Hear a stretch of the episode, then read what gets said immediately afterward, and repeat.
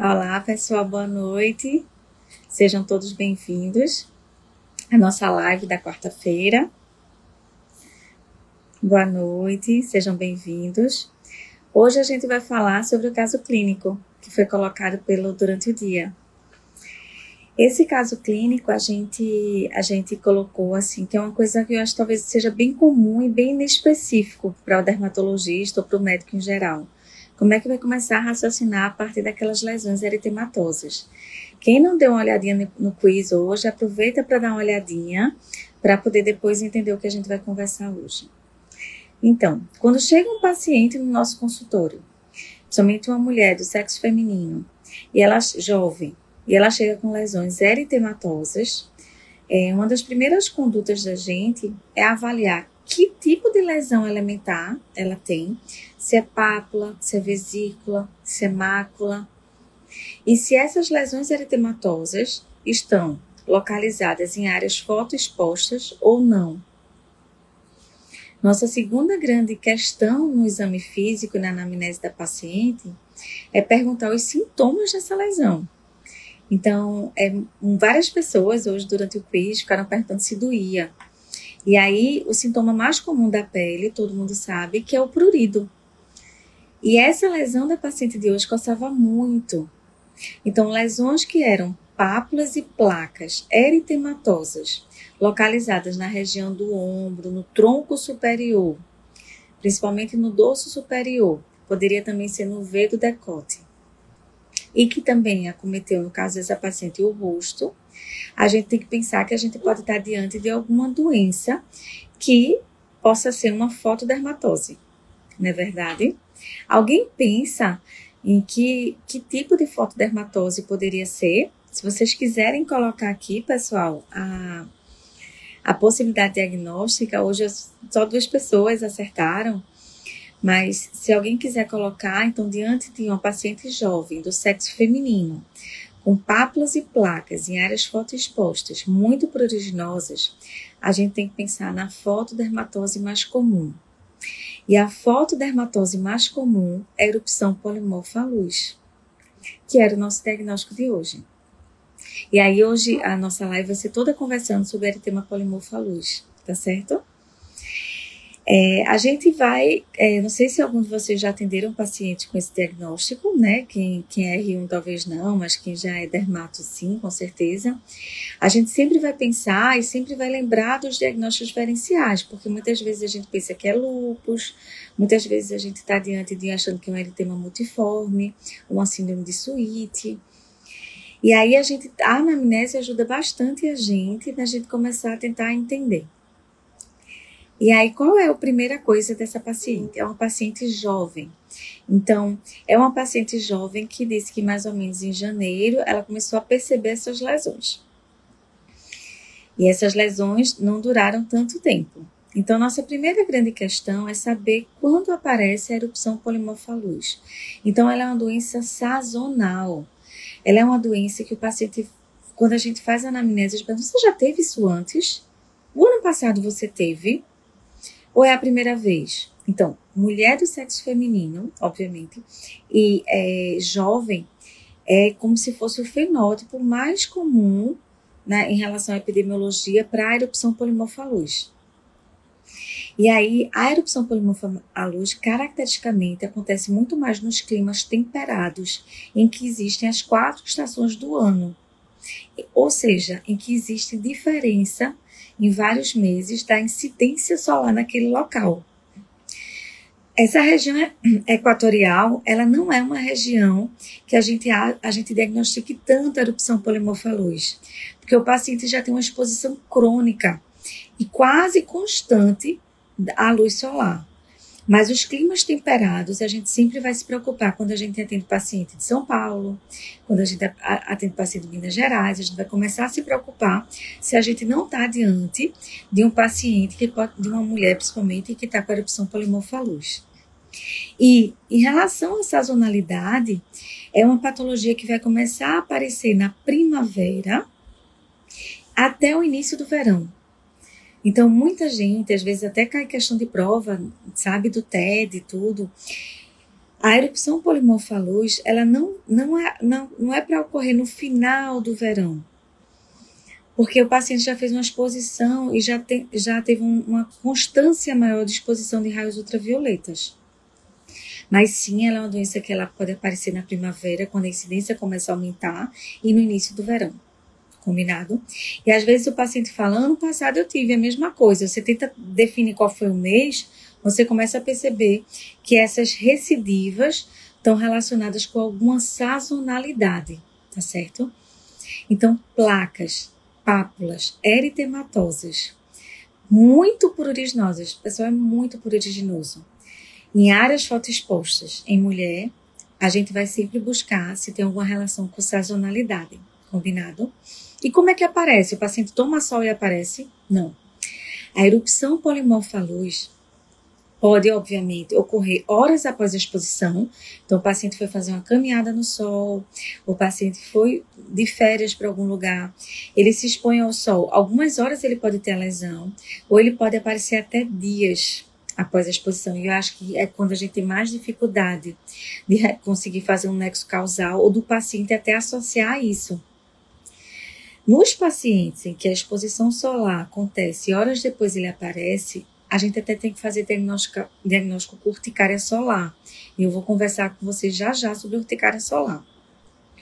Mas esse paciente que se expõe ao sol no final de semana e que na outra semana só ele apresenta essas pápulas e placas muito pruriginosas, é um pouquinho mais difícil para a gente poder pensar nessa possibilidade da erupção polimorfa luz.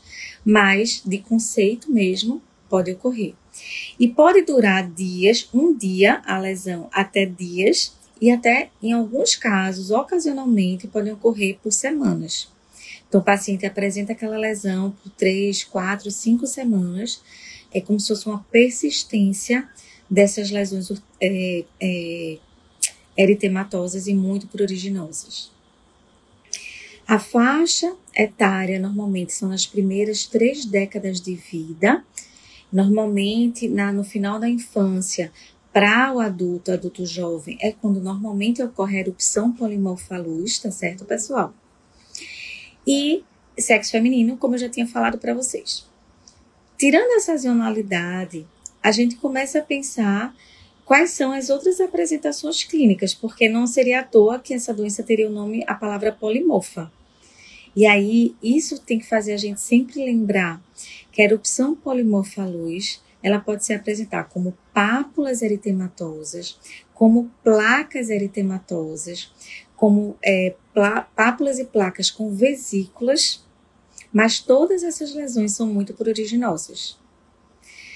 Não é uma patologia que o paciente persiste muito com crosta, nem é uma patologia que deixa cicatriz. Se houver cicatriz, essa cicatriz na pele do paciente pode ser por escoriação, que são as erosões traumáticas.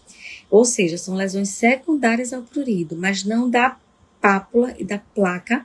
Quando ela evolui, ela deixar uma mancha, uma cicatriz. Normalmente não deixa. E o próprio paciente, quando já é uma recidiva, como ele teve no ano passado, ele fala assim: Ah, no ano passado eu tive, depois sumiu sozinho e melhorou e não, e não ficou marca. Mas sabe uma característica da erupção polimorfa luz? Ela tende a voltar no mesmo local. E aí, lembrando do diagnóstico diferencial com herpes e herpes zoster, porque a gente sempre memoriza como protótipo de doenças que o herpes é aquela doença que tende a voltar no mesmo local, né? Quando o paciente fica tendo crises. Mas aí vocês vão acrescentar no raciocínio sempre a erupção polimorfa luz, combinado? Até porque o herpes, em relação à sua sintomatologia, ele arde Pode coçar? Pode, muito no início, mas ele arde e dá uma sensação de queimação. E a erupção polimorfa luz é essencialmente pruriginosa. Então a gente vai entendendo que só na anamnese no exame físico a gente já vai tendo é, é, apresentações de, de, uma possibilidade de ser uma erupção polimorfa luz. Uma coisa que não é de jeito nenhum é que a erupção polimorfa luz ela não se apresenta com lesão em alvo. Então, se o paciente tem uma lesão em alvo, ou tem uma lesão que pode ter uma bolha no meio, um eritema com a bolha no meio, a gente vai pensar em duas patologias quando a gente vê, uma lesão em alvo ou uma lesão com bolha, que é o próprio eritema polimorfo ou multiforme, e a segunda é o eritema pigmentar fixo. Mas a gente entende que essas patologias a gente já vê de, muito, muito, de forma muito mais frequente e a gente consegue perceber que ela não parece. A erupção pigmentar fixa, ou eritema, ele deixa normalmente uma mácula residual que fica hipercrômica. Na verdade, ele arde muito mais que coça. E o eritema multiforme, a gente tem um, um, lesões em alvo, que normalmente tem três áreas, e que gosta muito também de fazer lesão palmo plantar, ok? O que não é comum para erupção polimorfaluz. Uma coisa que às vezes é uma pegadinha de prova que eu queria dizer para vocês é que a erupção polimorfaluz ela acomete principalmente áreas fotoexpostas e isso a gente consegue memorizar fácil mas ela não é muito comum no rosto. Eu coloquei até a foto da paciente no rosto já para dificultar um pouquinho e para usar essa live como uma informação extra. Mas a erupção polimorfalus normalmente pega o tronco superior, normalmente o V do decote e o dorso superior. Pega, pode pegar é, coxa, pode pegar é, pescoço, mas não é muito de pegar rosto, nem dorso das mãos justamente porque existe um fenômeno que é de, de uma enduração, de enduramento da pele pela exposição crônica à luz. Pode ocorrer? Pode, porque a gente viu no caso clínico de hoje, mas não é tão comum. Então, se tiver uma questão de prova do TED falando que a face é o local mais comum de erupção polimorfa luz, a gente vai dizer que não. Tá? Eu vejo do decote, do superior, pode ser ombros, mas não é comum face pode ocorrer, mas não é comum. Combinado?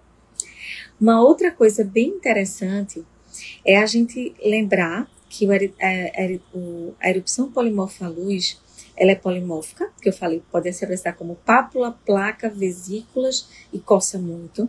Mas no paciente, quando ela faz as recidivas, ela é monomórfica. E isso é super, assim, eu acho assim, uma das coisas mais importantes que às vezes os livros deveriam colocar em letras garrafais, porque às vezes quando a gente está estudando, a gente está estudando tanta coisa que passa batido. Mas ela é monomórfica, então aquele paciente que vai fazer placa eritematosa, ele vai fazer um bocado de placa. O paciente que vai fazer placa com vesícula, vai fazer placa com vesícula. Então, para aquele paciente, as lesões são monomórficas, não são polimórficas no paciente. Agora, a mesma doença, ela, é poli, ela pode ser polimórfica, porque num paciente ela se apresenta de um jeito e no outro paciente ela se apresenta do outro jeito. Então, eu queria também acrescentar isso para vocês como é, conceito, para a gente poder sempre é, guardar e poder memorizar, tá certo? E aí, uma coisa bem interessante é que a gente pergunta muito assim, por que isso acontece, né? É uma entidade mesmo, é uma doença? Então, a gente ainda não tem a etiofisiopatogenia da erupção polimorfa luz bem definida. A gente ainda tem teorias, modelos teóricos, possibilidades para a gente pensar é, o que é que gera essa patologia. O que se sabe é que os raios ultravioletas A são os mais implicados no desenvolvimento da erupção polimorfa luz.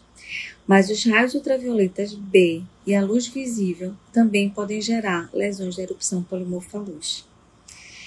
Uma outra coisa, justamente por realização de fototestes, foram vistos nas pessoas que eram sensíveis a, a se expor numa fototerapia aquele comprimento de luz de ultravioleta, o paciente abriu uma lesão.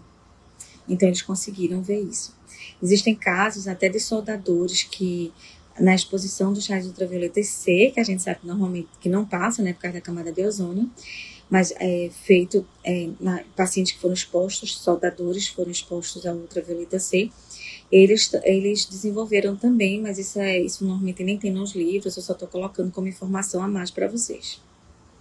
Mas se a gente perguntar, ultravioleta A é o principal raio ultravioleta que causa, que desencadeia. E aí, qual é a grande questão? Como é o raciocínio que a gente tem para poder entender essa patologia, até para poder explicar para o nosso paciente? O normal são os que os raios ultravioletas eles têm uma ação imunossupressora. Então, um paciente que se expõe muito à luz, ele vai abrir um quadro de herpes. porque a gente vai perder a nossa defesa, a gente vai reduzir é, a concentração de células de Langerhans na epiderme, e aí o que a gente tem dormindo pode ser ativado. Então, a exposição solar, ela, e aí doenças como psoríase, você se expõe o paciente à luz para poder imunossuprimir essa pele, essa autoinflamação. Ok. O paciente com erupção polimorfa luz, ele tem essa incapacidade, é como se o, ele não conseguisse, diante de uma exposição do é, os raios ultravioleta não conseguisse imunossuprimir a pele. E a grande teoria que se defende atualmente é que quando a gente, a nossa pele, ela é exposta, ela, ela, ela é exposta ao raio ultravioleta, esse raio ultravioleta vai gerar, é, vai fazer um, uma exposição maior a antígenos é, fotoreagentes. É como se você quebrasse, levasse a morte de queratinócitos, levasse a queratinócitos apoptoicos e isso fizesse exposição de antígeno. Essa exposição de antígeno faria com que a pele reagisse inflamando e aí a gente tivesse uma infiltração inicial de linfócitos TCD4 e mais tardiamente de linfócitos TCD8. Mas teria também um aumento de células de Langerhans epidérmicas, um aumento de concentração de células de Langerhans dérmicas, e aí essa pele estaria infiltrada e inflamada, fazendo essas lesões pruriginosas. Quando se um paciente que tem a pele normal, ele é exposto à luz, ele tem diminuição. Ele tem, é como se essas células elas diminuíssem em concentração, os linfócitos voltassem para os vasos sanguíneos e a gente melhorasse. No paciente com erupção polimorfa luz, ele não tem isso. E, por incrível que pareça, hoje em dia, diante do estudo do genoma, é, existe toda uma investigação e uma, uma sugestão de que existe nesses pacientes com erupção polimorfa uma redução, um número menor de genes que vão ser genes que vão é, ajudar na depuração dos queratinócitos apoptóicos, porque é fato que quando a gente se expõe à luz, a gente danifica não só DNA, mas a gente pode levar morte celular, e principalmente dos nossos queratinócitos, mas existe uma depuração em tempo hábil do nosso corpo. E é como se a gente não tivesse, as pessoas que têm erupção polimorfa não tivessem essa depuração dos queratinócitos apoptóicos de forma efetiva. Tá certo? Existem outras teorias que tentam, na verdade, adicionar a essa não imunossupressão pelos raios ultravioletas, que é a principal teoria que rege, sim, de, estudo de, de, de selectina E, estudo de ICAN e por aí vários estudos mas nada que seja muito assim comprovado e que a gente ainda espera que isso seja elucidado mais na frente, certo? Então a fisiopatogenia é que o paciente ele não, o raio ultravioleta não consegue muito suprimir ele, a pele dele. E aí, uma coisa bem interessante também em relação à erupção polimorfa luz é que, eu vou falar já já para vocês, mas já antecipando, é que a fototerapia pode ser uma forma de tratamento. E aí, muitas vezes, isso é até questão de prova também para quem está estudando para o TED. Faz como é que o paciente tem a luz causa isso, mas a luz mesmo pode tratar. Porque é, por, por avaliação e estudo da história natural da doença, o que foi constatado ao se estudar a erupção polimorfa luz é que o paciente não tem essa muito, não é muito frequente essas lesões no rosto. E por que não é? Então, foi visto que a exposição crônica e, obviamente, numa frequência reduzida, numa exposição durante o dia menor e numa frequência menor, não tantos dias, fazia com que a pele ficasse mais tolerante e não inflamasse tanto as raios ultravioletas. Então, é, o mesmo desse raciocínio foi extrapolado para aqui. Será que se a gente a gente expondo a pessoa numa câmara de fototerapia, a gente, a gente consegue desensibilizar essa pessoa que é tão sensível ao sol? E isso foi conseguido. Então, obviamente, diante da concentração da exposição, da concentração dos raios ultravioletas, do comprimento de onda, da dose exposta numa câmara de fototerapia, a fototerapia é uma possibilidade de tratamento, sim, para quem tem essa sensibilidade ao sol. E aí a gente pode começar a pensar aqui como é que a gente diagnosticaria, né? a erupção polimorfa luz. Então, o diagnóstico é um diagnóstico principalmente clínico, então a gente tem lesões que são pápulas, placas e até a presença de vesículas muito pruriginosas em áreas fotoexpostas, principalmente no V do decote, no dorso superior, nos ombros, mais raramente na face e no dorso das mãos, e que ocorre num período mais sazonal. E que essas lesões, elas são efêmeras. Elas podem durar até semanas, mas elas desaparecem sem deixar cicatriz. Isso já ajuda, já sugere muito. Depois desse raciocínio da gente, mais tarde, já já no final eu vou ler tudo que vocês estão escrevendo, tá, pessoal? Podem colocar aí que fica salvo aqui, eu consigo ler depois. O que vocês quiserem falar, ou perguntar, ou acrescentar. E aí, é, só voltando ao que eu estava falando, é, quando o paciente, é, quando a gente pensa nessa possibilidade diagnóstica clínica, ok. Mas você vai dizer assim, Jéssica, eu também às vezes tenho dúvida, porque eu posso estar diante de um paciente com lupus, eu posso estar diante de um paciente com erupção, com eritema polimorfo, eu estou em dúvida. E se eu realizar uma biópsia? Certo. Você pode realizar uma biópsia. Ao se realizar a biópsia, a gente não vai ver uns achados tão patognomônicos. Mas algumas alterações sugerem que a erupção polimorfa luz. A primeira grande alteração que sugere é a papila dérmica, que é aquela partezinha mais elevada que entra, que chega mais próxima da epiderme. A papila dérmica ela vai dar com edema. Então a papila dérmica ela vai estar bem alargada no histopatológico e com água. E como é que a gente sabe que que é um edema. Olhando, se eu for olhar uma lâmina, a gente vai perceber que aquele colágeno que está naquela localização dérmica, ele está meio esgarçado, como se fosse um algodão doce. Ele está afastado. E a papila dérmica está bem larga. E aí a gente chama, que fala que é uma presença de um edema na papila dérmica, ok? Um outro achado que a gente vai ter um infiltrado linfocitário perivascular e perianexial tanto superficial quanto profundo. Algumas pessoas vão dizer, Jéssica, às vezes essas vesículas, quando a gente biopsia, a gente também vê agressão de interface ou degeneração hidrópica da camada basal, né? Que a gente normalmente pode descrever, o patologista pode descrever dessas duas formas.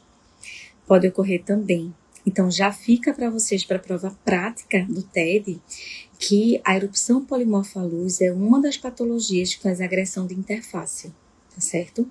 Mas não é patognomônico, tá? Não é patognomônico. E aí a gente mais é mais sugere esse edema. Para vocês terem uma ideia, às vezes o edema é tão grande que a gente, o, a gente pode ver no histopatológico do paciente espongiose, que é justamente um acúmulo de água entre os queratinócitos. Então, um edema na epiderme que vai dar um edema entre os queratinócitos, a gente chama de espongiose. Então, além da papila dérmica, a gente pode ter um edema dentro da epiderme, tá?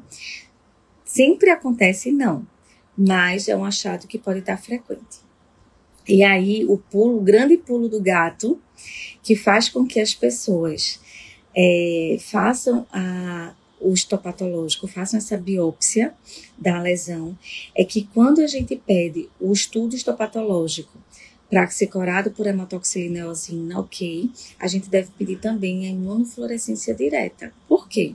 Porque a imunofluorescência direta, na erupção polimorfa luz, ela é negativa. Quem for fazer TED também memoriza isso, anota no resuminho. E no lupus, normalmente ela é positiva. E aí isso é um, tipo um pulo gato para a gente também conseguir afastar um pouquinho essas doenças. Uma outra coisa interessante é que a gente só tem histopatológico essas ajudas da imunofluorescência e da, do corante normal, típico, que é a hematoxilina eosina, o que a gente só consegue isso. Mas a história clínica por si só vai elucidar a nossa possibilidade diagnóstica. Uma coisa bem interessante é que as formas de tratamento elas são muito variadas. Mas só para vocês terem ideia, em relação à exposição solar, o, a erupção polimorfa luz, o paciente, ele, quando ele, ele diz a data que está ocorrendo, que você anota, você percebe que foi na primavera e no início do verão. E que ele depois vai dizendo, e depois as lesões vão sumindo. E as lesões vão sumindo durante o verão, durante a exposição solar grande. Justamente porque a pele vai desensibilizando, ela vai se acostumando com a exposição solar. Daí que acomete mais no clima temperado, principalmente nas regiões temperadas do planeta, ok? E aí, quais são os tratamentos? A gente tem que conduzir nosso paciente de duas formas. Desculpem. Uma forma é profilática. O nosso paciente, se ele tiver com lesão no momento, a gente vai tratar, mas quando ele retornar para nossa consulta, a gente vai ter que ensinar ele a evitar novas lesões. Então, em relação ao tratamento, a gente vai classificar essa erupção polimorfa luz em leve, moderada ou grave. Dependendo de como a gente vai classificar, a gente vai definir o tratamento. Vou dar um exemplo bem simples. Quando vocês olharem, reolharem o quiz de hoje, vocês vão ver que a nossa paciente se queixa de lesões aqui na região do dorso superior. Essa paciente já tem uma extensão moderada, porque ela tem quase um, um dimídio, né, no dorso superior acometido. Se essa paciente só tivesse quatro ou cinco lesões, você poderia classificar ela como leve, não existe um número mágico, então você pode é, classificar. E se essas lesões coçam, você pode passar corticoide tópico. Então, corticoide tópico de média potência, você pode passar duas vezes ao dia, passar de segunda a sexta-feira, faz uma pausa no final de semana, o paciente repete na outra semana. Essas lesões tendem a involuir sem deixar cicatriz ou manchas residuais. Se o paciente tiver duas ou três lesões, bem pouquinho, você pode simplesmente orientar fotoproteção. Agora, se o paciente tiver muita lesão, e tiver com alteração de qualidade de vida, ele diz que não consegue dormir, que coça muito, que o prurido dele é muito intenso. Muitas vezes a gente lança a mão até de corticoide oral, tá, pessoal? A gente faz antistamínico para tirar um pouquinho o componente. Boa noite. Zé, aí, assim, a gente, a gente vai fazer antistamínico e para pegar um pouquinho aquele componente da estamina, mas como a gente sabe que é muito mais uma resposta de sensibilidade tardia, de hipersensibilidade tardia, ou seja, é um, um prurido muito mais imunicelular, autoinflamatório, o corticoide é o mandatório para isso. E aí, nesses pacientes, quando eles têm lesões mais extensas, você pode fazer por sete dias corticoide tranquilo, oral, você pode fazer 40 miligramas de prednisolona, 30 miligramas, obviamente sempre é, avaliando o peso do paciente, porque como é mais comum em mulheres adultas jovens ou na adolescência, às vezes o paciente tem menor peso, a gente tem que ter cuidado com essa dose que a gente vai fazer do corticoide. E pode passar corticoide tópico. Pode passar calcipotriol, tem estudo com calcipotriol? Tem. A maioria dos estudos, eles não são ensaios clínicos com N muito grande, randomizados, são muito relatos de casos, série de casos, mas que a gente sabe que pela fisiopatogenia da doença, pelo tipo de infiltrado, o corticoide pode ser utilizado, o calcipotriol também pode ser utilizado. Uma coisa que muitas vezes se questiona é se a gente deveria, nesse paciente, é, passar já protetor solar. E aí é mandatório, sabe? A gente está diante da fotodermatose mais comum, que é a erupção polimorfa. Então, esse paciente deve fazer uso de fotoproteção. Essa fotoproteção tem que ser contínua. Mas a fotoproteção oral, que é o uso de antioxidantes orais, eles não são tão. É, os estudos não são tão robustos. O que a gente vê como recomendação de especialistas, então isso é um nível de evidência um pouquinho mais baixo, é que em locais de clima temperado, pacientes que têm um impacto na qualidade, da, qualidade de vida muito grande, você pode lançar mão. Ana, é erupção polimorfa luz o assunto, viu? É, o paciente, quando ele está diante de é, é, recidivas que incomodam muito ele, a gente pode lançar mão, tipo assim, vai iniciar a primavera, o paciente já pode iniciar uma fotoproteção oral associada à fotoproteção tópica. E fazer durante a primavera e o verão uso de fotoproteção oral, mas no inverno ele não precisa, nem no outono. Porque essa doença normalmente o paciente vai dizer para você, ele não vai dizer ele não vai dizer que é, ele não vai raciocinar que é a estação do ano, mas quando ele disser os meses, você consegue entender que ele não tem lesão. Ele fala, eu melhoro muito. Ah, tais tais eu nem tenho. E a gente consegue pensar nessa possibilidade. E aí a gente lança muito mundo de corticoide, sabe? E a fototerapia é uma grande opção para o paciente. Lembrar sempre que a fototerapia ou a exposição solar com pulva, que é psoralênico com VA, ou a fototerapia que a gente pode fazer com VA, mas isso é muito mais feito com o VB na aeroband, que é, é banda estreita, a gente normalmente vai fazer uma subdose eritematosa. Então, a gente sai do raciocínio dos linfomas, a gente sai do raciocínio da fototerapia e usa, em média, 70% da dose eritematosa. Porque a gente não quer gerar uma dose, a gente só quer gerar uma tolerância às raios ultravioletas. Combinado? Uma coisa muito importante é quando a gente vai orientar a profilaxia desse paciente. Então, é mandatório a gente orientar a fotoproteção de duas em duas horas a três em três horas. Na época de verão que o paciente for fazer atividades de lazer, usar camisas de fotoproteção, chapéu e repor protetor solar. Nessas épocas que forem de primavera e verão, vale a pena realmente usar fotoprotetores orais, é o que a opinião do especialista sugere, ok? E os antimaláricos os antimaláricos, por extrapolação, eles podem ser usados numa dose menor para erupção polimorfalúis, às vezes é questão de prova. E eles podem ser, como a hidroxicloroquina, eles podem ser usados nos pacientes justamente pelo raciocínio que a gente extrapola para as outras fotodermatoses, como lúpus, como porfiria, e a gente pode fazer o uso sim. Mas se você perguntar se existem grandes estudos com N's imensos, não existe também tá certo? Então a gente acaba fazendo. A erupção polimorfa luz, com a evoluir da idade, ela tende a melhorar. Provavelmente porque o paciente vai ter uma pele muito mais espessada, uma camada córnea mais espessada, vai ter é, uma epiderme um pouquinho mais espessada pelo fotodano crônico. Então, muitas vezes esse paciente ele evolui com a tolerância aos raios ultravioletas. Daí que os jovens são mais, mais frequentes. Mas uma coisa importante é a gente pensar nos diagnósticos diferenciais, né, pessoal? Porque assim, pápulas e placas, eritematoses em dermatologia é um mundo. Eu brinco que são os diagnósticos mais difíceis, porque a gente, a gente engloba, tipo, dezenas a centenas de patologias que podem dar isso.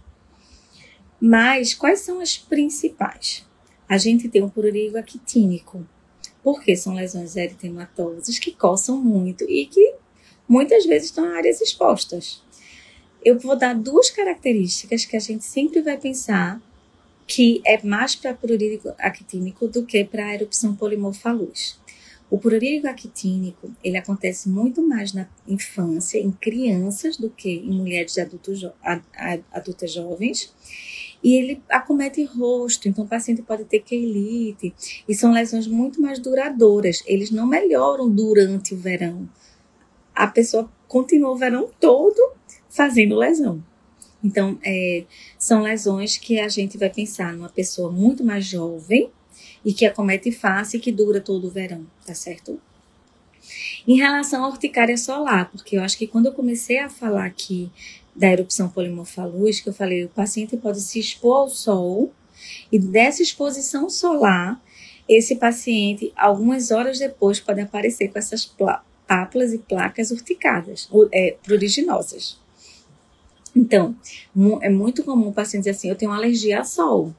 E quando fala alergia pra gente, a gente pensa em ração tipo 1 de gel e combos, e a gente pensa em urtica, pensa em urticária. E a gente pensa na urticária solar. Mas aí a gente vai lembrar sempre que a urticária solar, as lesões duram no máximo 24 horas.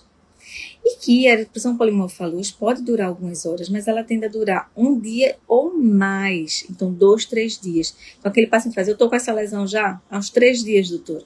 Então, já não é urticária solar. tá certo, pessoal? Então, pela anamnese, a gente já consegue descartar a urticária solar, tá bom? Então, sempre perguntar a duração da lesão para a gente poder afastar. A gente, obviamente, tem outras possibilidades diagnósticas, como hidrovaciniforme, a gente tem o próprio lúpus. O lúpus, entram vários lúpus, de, é, vários subtipos de lúpus é, como diagnóstico diferencial. No tronco, a gente tem muito lúpus agudo, mas o subagudo ele é muito mais frequente. Então, a gente vai pensar no tronco, com essas pápulas, a gente vai pensar muito mais em lúpus subagudo. E quando é lúpus subagudo, ele não coça tanto nem de forma tão intensa como a erupção polimorfolús. Os achados histopatológicos são diferentes, a gente vai ter, vai ter uma tendência a ter imunofluorescência é, positiva, esse paciente vai ter até uma produção de mucina maior na derme, então a gente vai ter outros achados, outros comemorativos, mas que eu vou ser bem sincera, às vezes a gente tem dúvida, às vezes a gente precisa revisitar esse diagnóstico e, e questionar se o paciente realmente tem ou erupção polimorfalosa ou lúpus. E aí, o que os artigos científicos falam sobre isso? É, eles entendem que são entidades diferentes, nosológicas, então são doenças diferentes, mas eles não conseguem predizer que o paciente com erupção polimorfalus tem mais tendência a ter lúpus. Nem vice-versa, que é uma coisa que, vez ou outra, isso é questionado na literatura, isso é pensado nessa possibilidade. Não se consegue é, fechar isso, tá, pessoal? Eu acho que são cenas para os próximos capítulos, para as próximas décadas, mas atualmente esse, são entidades diferentes. É o lúpus túmido, sim, mas o lúpus túmido ele gosta muito de fazer placas infiltradas na face e, e o erupção polimorfa luz, ela não é tanto de face, ela pode ser, mas não é tanto. E o discoide, que foi uma possibilidade que levantaram, eu já coloquei nos stories. Normalmente, o discoide ele vai ter atrofia, ele é crônico, vai estar em áreas fotoexpostas, vai estar, mas ele é crônico, ele tem telangiectasias, ele tem um, um branco já marmóreo, né, da, da atrofia, e ele tem uma borda hipercrônica com hiperceratose folicular, ok? E uma outra patologia que às vezes cai muito, né, assim como diagnóstico diferencial entre erupção polimorfa luz, é a porfiria cutânea tarda, né, as porfirias em si. Então, a porfiria cutânea tarda é mais comum, então a gente vai lembrar sempre que ela dá uma hipertricose, que o paciente com erupção polimorfa luz não vai ter. Ela tem uma tendência muito mais fazer bolhas, e bolha não é uma coisa tão comum na erupção polimorfalus, pode aparecer um pouco de vesículas, mas bolhas não são comuns. A hipertricose, ela tende a ser muito nessa região temporal, tá certo? O paciente fica todo hipertricose, mas assim, é muito comum nessa região temporal. E o paciente evolui depois das bolhas com milha e, e outras alterações. É, então, pega muito doce de mão, que o paciente com erupção polimorfalus não pega tanto o rosto doce de mão então a gente vai fechando um pouquinho. Obviamente que o histopatológico é bem diferente, então acaba ajudando a gente.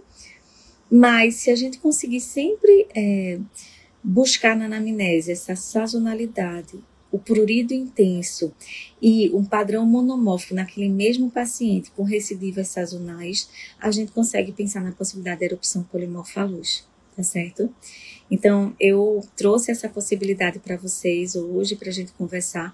A erupção polimorfalose a gente vai sempre lembrar em outras lives, em outros em quiz, porque às vezes o paciente passa muito de médico em médico para chegar nessa possibilidade. Eu quero muito que a gente consiga diagnosticar de forma mais fácil para poder conduzir melhor esse paciente. Eu vou ver o que vocês estão colocando. Podem fazer pergunta, tá, pessoal? Eu estou à disposição aqui. Eu vou aqui, ó, ver o que vocês estão falando. Tem uma pessoa pedindo aqui um, um, uma live de rosácea, eu prometo. Prometo que eu vou fazer uma, uma live de rosácea, aguarde. Fique seguindo a gente, eu vou fazer uma live especial de rosácea sim para vocês. Eu vou colocar aqui para vocês. Ah, é, Tatá perguntou aqui, acho que é Tatá que fala, né? Fotoalérgica por fármacos. Pois é. Muito boa sua possibilidade diagnóstica, sim. A fotoalergia, que a gente pode chamar de fotoalergia, ou a gente pode chamar de eczema fotoalérgico, ele é um tipo de alergia, de, de alergia a medicamentos, principalmente, ou a substâncias, que não necessariamente são medicamentos, e que quando a gente se expõe ao sol, ele gera radicais que fazem com que a gente ative nosso sistema imune e a gente gere lesões, gerando memória. Então, a fotoalergia, toda vez que o paciente se expor àquilo, que ele se expor ao sol, a gente vai, de certa forma, acabar é, tendo recidivas dessa lesão, mas não vai ter sazonalidade. E os eczemas, eles tendem a fazer umas descamações, porque ele tende a fazer um padrão agudo, evoluir para o subagudo, em que ele faz crosta e que depois ele liquinifica. E a erupção polimorfa luz, ele, ele pode até liquinificar, mas é muito raro, porque essa lesão ela tende a desaparecer. Então, isso talvez seja uma ajuda na anamnese. Histologicamente, eles também são diferentes. Então, qual é a, a diferença histológica? A erupção pol, é, polimórfica luz, a, a, a, o eczema fotoalérgico vai ter espongiose, né? Se tiver no agudo, a gente vai ter vesículas. Se a gente tiver no crônico, a gente já vai ter uma retificação e uma verticalização do colágeno da derme diante de todo o prurido. E uma acantose também, tá certo? Deixa eu ver aqui para vocês perguntar mais coisas. Podem perguntar se vocês tiverem dúvida, tá certo?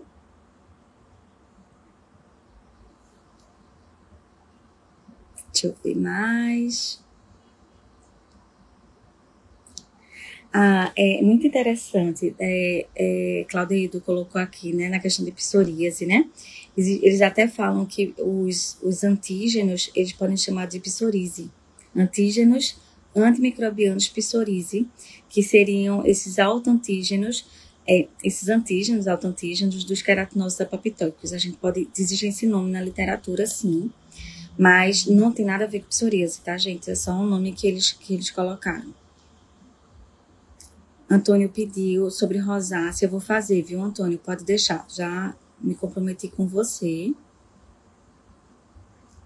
Ana Lívia, eu já respondi qual era o tema de hoje. E eu acho que não tem mais dúvida, né? Uma live sobre esporotricose, tá certo, Fabrício, vamos fazer sim. A gente tem, Fabrício, um, um podcast que você pode escutar no, no Spotify ou você pode assistir no YouTube com esporotricose, em que a gente tem imagem. No YouTube, no nosso canal do Dermato Papers. Então, a gente fala sobre esporotricose, é eu e a doutora Cláudia.